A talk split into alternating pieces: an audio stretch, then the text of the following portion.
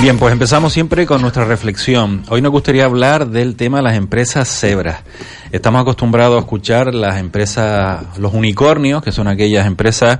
eh, startup que están valoradas en más de mil millones de, de, dólares en este caso, ¿no? Como Facebook o Twitter y todas estas empresas, mega empresas gigantescas, ¿no? ¿Cuáles son las características de estas empresas? Bueno, pues van buscando el monopolio y por lo tanto necesitan crecer mm, de forma exponencial. Y por lo tanto, para crecer de forma exponencial, necesitan captar recursos, mm, vamos, sin parar. Problema de esto, que aquí el único objetivo es crecer, mm, invertir, ganar dinero, la rentabilidad se le supone, la realidad es que de cada 10 proyectos de startups, 9 fracasan, por lo tanto es un planteamiento de, bueno, casi juego de ruleta para los inversores, voy metiendo aquí en, en 10 proyectos y a ver si me sale uno y los otros 9 pierdo dinero, ¿no? Y por el contrario, las empresas cebras son, con una filosofía evidentemente de crecer, pero con un rasgo muy diferenciador que es que no se prioriza al inversor, sino el servicio que se le da a los clientes. Estamos hablando de empresas que tienen una filosofía de permanecer en el mercado, unas empresas que no renuncian al crecimiento,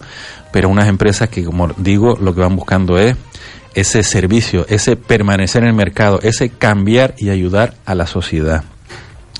Repito, el 80 el 90% de las startups fracasan si entramos en este concepto de empresa cebra, igual aumentamos el número de empresas que sobreviven porque no se trata tan solo de que esas personas vayan buscando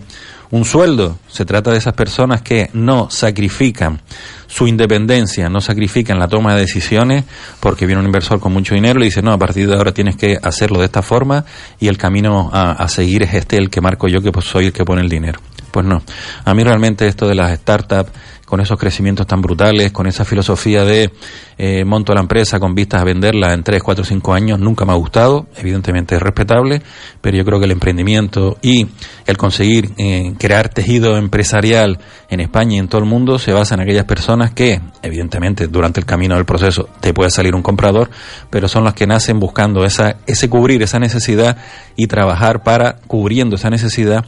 poder ganarse la vida. Por lo tanto, para mí, el futuro son las empresas hebras.